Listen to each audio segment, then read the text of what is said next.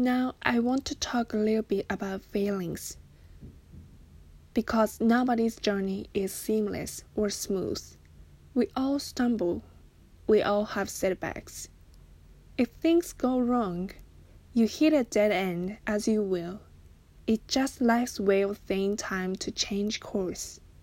So ask every failure. This is what I do with every failure, every crisis, every difficult time. I say, what is this here to teach me?